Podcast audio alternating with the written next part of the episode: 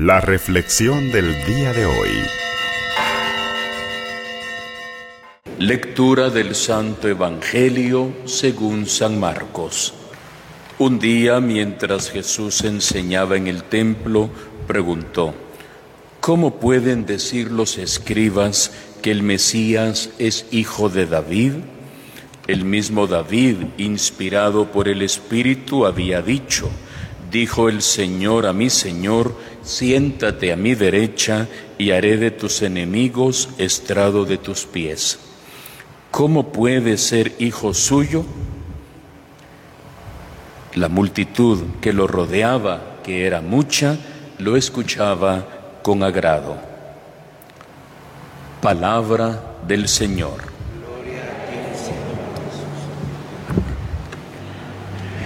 Vamos llegando, queridos hermanos y hermanas, prácticamente al final de nuestra lectura continua del libro de Tobías.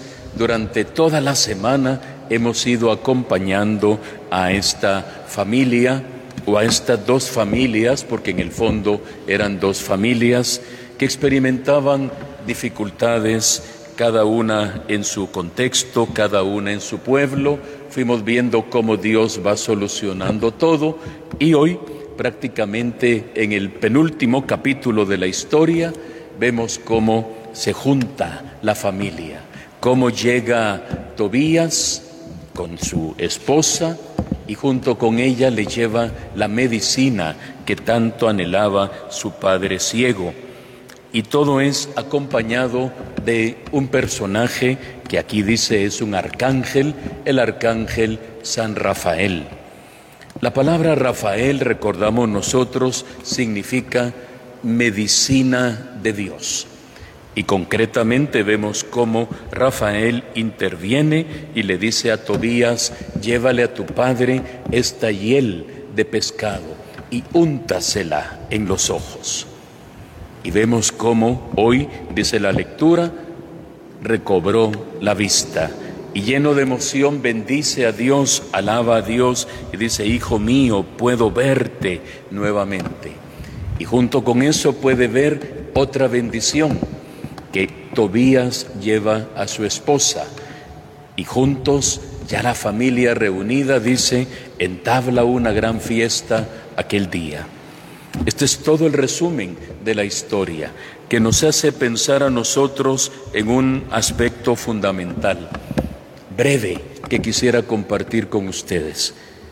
Hay que seguir confiando, hay que seguir esperando, hay que seguir luchando, a veces contra la adversidad, a veces contra lo incierto, a veces contra lo que no logramos entender.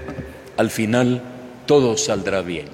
Al final, todo colabora para bien de aquellos que aman a Dios. Ese es el mensaje del libro de Tobías. Esperaron contra toda esperanza, Dios actúa y la familia termina llena de bendiciones. Que ese mensaje nos ilumine, que ese mensaje nos fortalezca para que cada uno en su vida también pueda seguir confiando, esperando y sobre todo fortaleciéndose mediante la oración y la escucha de la palabra de Dios, de un Dios que nunca falla. Que así sea para todos nosotros.